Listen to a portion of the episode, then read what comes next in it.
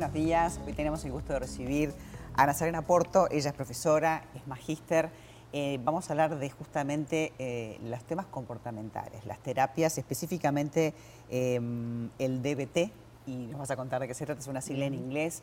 Pero, ¿por qué le invitamos? Porque nos importa mucho cuidar la salud mental de nuestros niños y adolescentes cada vez se da más, que se agreden, que se cortan, es un tema que ya hablamos en otras oportunidades y esta técnica verdaderamente hace milagros y se necesita difundir, así que me encantó tenerte, tiene un currículum impresionante, es docente de estas temáticas a nivel de Iberoamérica, se ha formado en Argentina, en Europa, eh, también en psiconeuroinmunoendocrinología, bueno, pero vamos al tema que nos importa de hoy. Gracias por estar, eh, gracias por venir. Gracias a ustedes. Eh, me parece fundamental, porque a veces los docentes conocen esta realidad y no tienen herramientas. A veces los psicólogos, los médicos, los pediatras y los papás se dan cuenta de manera tardía porque estas costumbres o estas situaciones de autoagredirse pasan y a veces eh, no es tan fácil darse cuenta porque los chicos se lastiman pero se tapan. Exacto.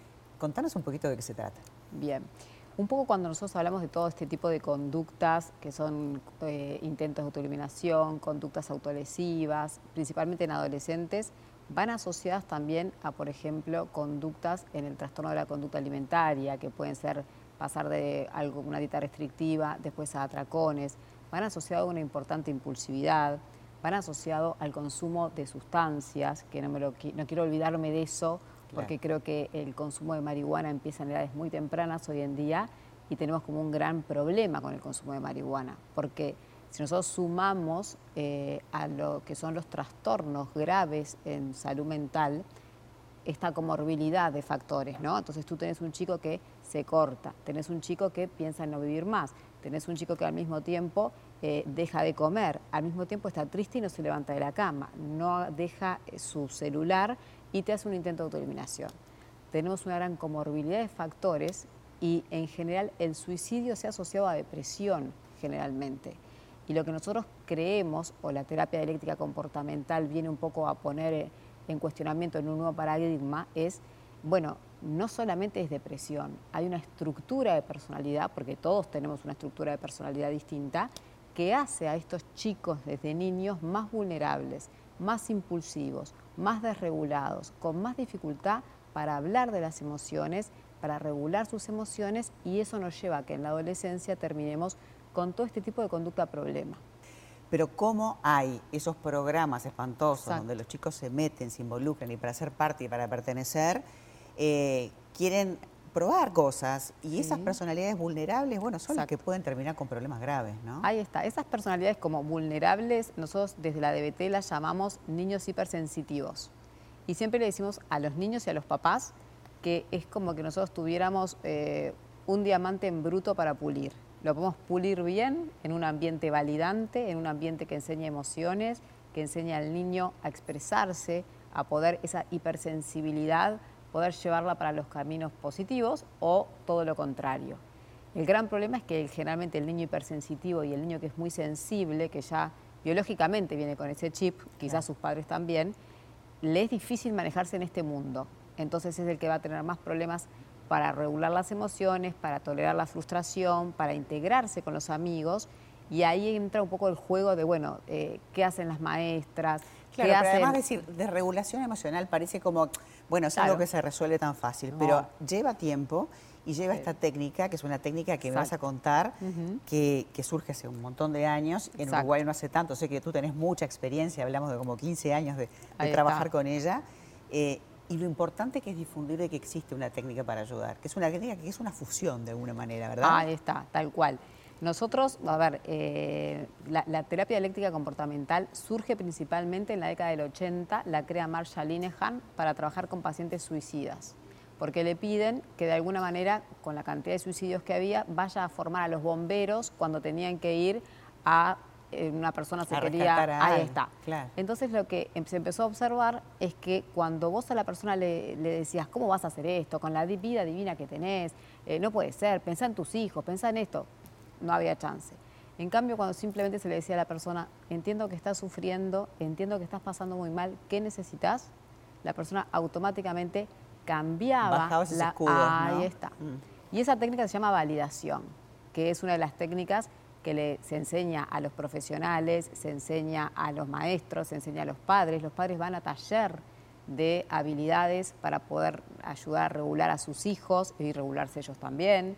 Entonces, es una terapia que trata de basar eh, todas sus técnicas en la aceptación, la validación, la comprensión y una, vida, una mirada más compasiva. Claro, es un paradigma humano, diferente donde pones en el centro a la persona Exactamente. y no a todo lo agresor, porque en definitiva uno tiene que hacer y tiene que hacer y tiene que perseguir y eso genera más estrés en ese chico. Y, en general, en, cuando uno valida, no da consejos, no da sermones, simplemente es qué estás sintiendo, en qué te puedo ayudar.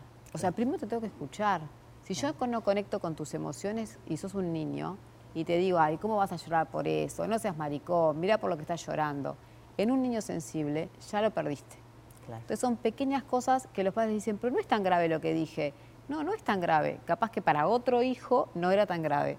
Pero para este chiquito, con esta sensibilidad... Por supuesto, es como un traje a medida. Exacto. O sea que no es un fenómeno de Uruguay, es un fenómeno mundial después de la pandemia, donde lo que siempre pensamos es, si yo tengo una terapia basada en la evidencia que resultó en otros países, que fue comprobada empíricamente, que hay estadísticas en otros países, porque nosotros venimos como de una cultura donde es difícil medir, ¿no? O sea, ver, eh, cuántos niños se intentan lesionar, cuántos este, niños se intentan suicidar, cuántos adolescentes. No tenemos cifras claras. Entonces, sin cifras claras, sin diagnósticos, ¿cómo trabajamos los profesionales?